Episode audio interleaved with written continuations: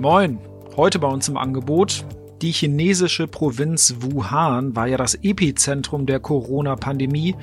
Nicht weit davon entfernt ist auch ein Osnabrücker Unternehmen aktiv. Was wir jetzt von den Chinesen in diesem Moment lernen können. Im Schwerpunkt, der Osnabrücker Zoo ist durch die Corona-Krise ja arg gebeutelt. Durch die fehlenden Besuchereinnahmen steht der Zoo vor einer ungewissen Zukunft. Wie die Situation jetzt gerade am Schölerberg ist, das weiß meine Kollegin Maike Baas, denn die hat den Osnabrücker Geisterzoo heute besucht. Und im Newsblog geht es um eine tolle Aktion für ältere Menschen in Osnabrück. Sie hören immer der Hase nach, den Podcast aus der NOZ Lokalredaktion am Montag, den 30. März, heute mit Sebastian Philipp. Die dritte Woche unter verschärften Corona-Bedingungen hat gerade begonnen und hier kommen erst einmal die aktuellen Zahlen. 537 Menschen haben sich in Stadt und Landkreis Osnabrück bislang mit dem Virus infiziert, 288 im Landkreis und 249 in der Stadt. Mittlerweile sind 164 von ihnen genesen, daher gelten aktuell 370 Personen als infiziert.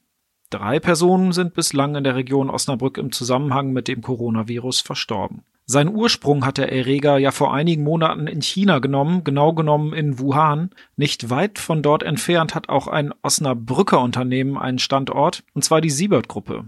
Mein Kollege Wilfried Hinrichs hat mit dem Verantwortlichen dort gesprochen, natürlich per Telefon. Wilfried, wer war denn dort dein Ansprechpartner? Ich habe heute Morgen mit Klaus Burquin gesprochen, Generalmanager der Sievert Baustoffgruppe in China. Sievert betreibt dort zwei Trockenmörtelwerke in Hefei und in Shaoxing, das ist in der Nähe von Shanghai. Herr Burquin sagt, ähm, die Lage in Hefei ist unter Kontrolle. Die Stadt Hefei mit der Provinz Anhui grenzt unmittelbar an die Provinz Hubei mit der Stadt Wuhan, das Epizentrum der Corona-Krise. Inzwischen, wie gesagt, ist die Lage in Hefei angeblich unter Kontrolle. Es sind in den letzten zwei Wochen keine neuen Corona-Fälle mehr aufgetreten. Die Vergnügungsstätten sind seit Freitags wieder geöffnet, also die Bars und Restaurants. Das Leben nimmt dort wieder Fahrt auf. Ähm, am 20. April sollen auch in Hefei die Schulen wieder geöffnet werden. Ihr habt euch ja eingehend unterhalten. Was können wir Osnabrücker dann jetzt äh, von den Chinesen lernen? Eine Sache fand ich sehr interessant, obwohl ich glaube, dass das kein Beispiel für Deutschland und Europa sein kann. Wer jetzt nach China reist, muss damit rechnen, dass er 14 Tage in Quarantäne kommt. Und Quarantäne heißt dort zum Beispiel, dass sie in einem Hotel eingesperrt werden, ich rede da nicht von einem Hotel mit Lobby und Bewegungsfreiheit, sondern sie bleiben in ihrem Hotelzimmer zwei Wochen, dürfen es nicht verlassen und müssen dann auch noch das Hotel selber bezahlen. Was können wir von China lernen? Der Experte vor Ort sagt, tragt Masken. 1,4 Millionen Chinesen verlassen das Haus nicht ohne Masken. Und er könnte sich vorstellen, dass wir uns in Deutschland auch daran ein Beispiel nehmen. Und überhaupt sind die Chinesen sehr viel disziplinierter. Sie hören auf das, was die Regierung sagt. Er sprach sogar davon, sie sind hörig. Also, sie halten sich an die Kontaktsperren, sie halten sich an Ausgangssperren, sie tragen Masken und sind in der Umsetzung der Vorschriften sehr diszipliniert. Vielen Dank, Wilfried. Der Stillstand im öffentlichen Leben in der Stadt Osnabrück hat auch den Zoo heftig getroffen. Seit Tagen geht am Schölerberg nichts mehr, doch die Mitarbeiter müssen ja weiter bezahlt und die Tiere weiterhin versorgt werden. Ohne Besuchereinnahmen ist das jedoch fast ein Ding der Unmöglichkeit. Meine Kollegin Maike Baas hatte jetzt die Möglichkeit, den Zoo einmal zu besuchen. Maike, was ist das für ein Gefühl, in einem menschenleeren Zoo herumzulaufen? Ja, also das ist ein sehr merkwürdiges Gefühl, ähm, sich in einem komplett menschenleeren Zoo zu bewegen. Also die einzigen Leute, die da ja wirklich rumlaufen, sind Tierpfleger und ein paar Bauarbeiter, die an der neuen Löwenanlage ähm, herumbaggern. Aber das geht schon am Eingang los. Normalerweise kennt man das ja, dass da irgendwie lange Schlangen warten, ähm, die sich dort ein Ticket kaufen wollen. Und Jetzt war dort alles verrammelt und man musste sich eine Pforte aufschließen lassen, um dann überhaupt hereinzukommen. Ähm, sämtliche Kioske haben zu, dort, wo man normalerweise Snacks und Getränke vielleicht noch kauft. Das ist schon sehr merkwürdig und natürlich sind auch sämtliche Wege und Gänge leer, wo sich normalerweise ein paar Besucher drängen. Wie geht's denn den Tieren? Was ist aktuell bei denen los? Sind die alle drinnen oder draußen?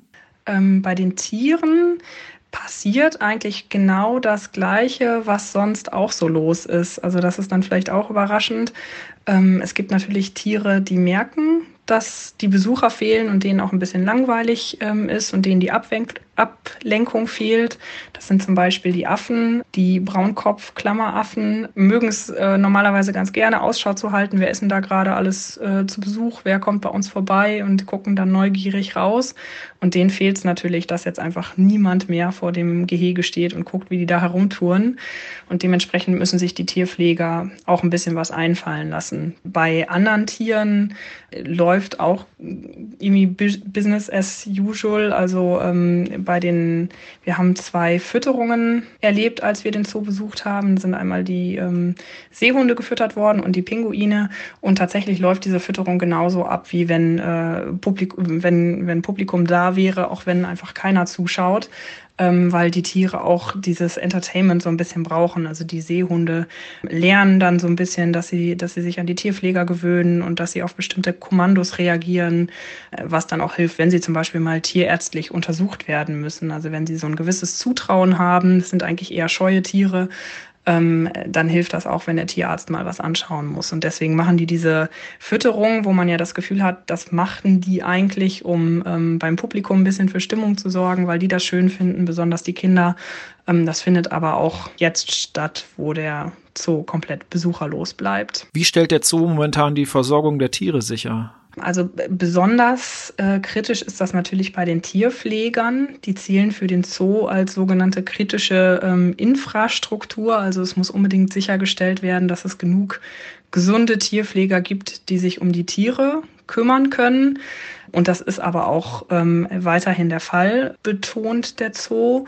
Es gibt eine Ausnahme. Ähm, ich habe gehört, dass die Menschenaffen tatsächlich jetzt besonders ähm, nur betreut werden.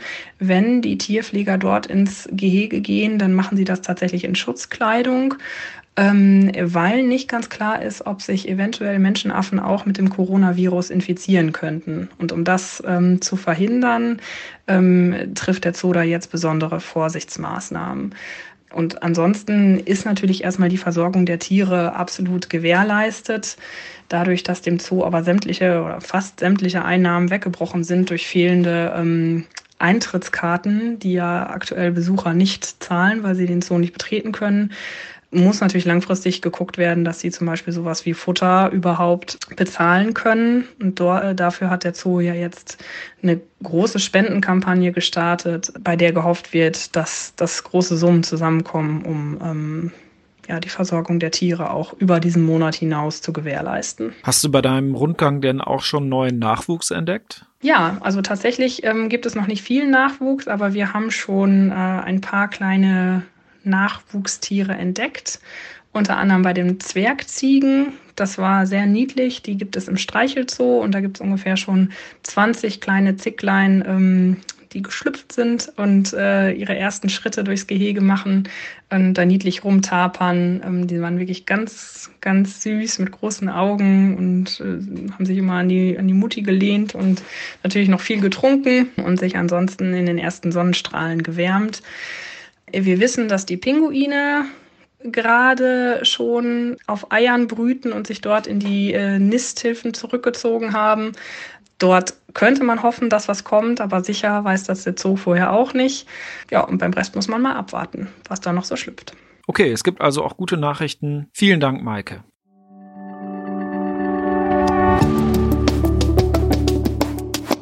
Wir kommen zum Newsblock. Und da zeigt sich mal wieder, wie die Osnabrücker in der Krise zusammenstehen.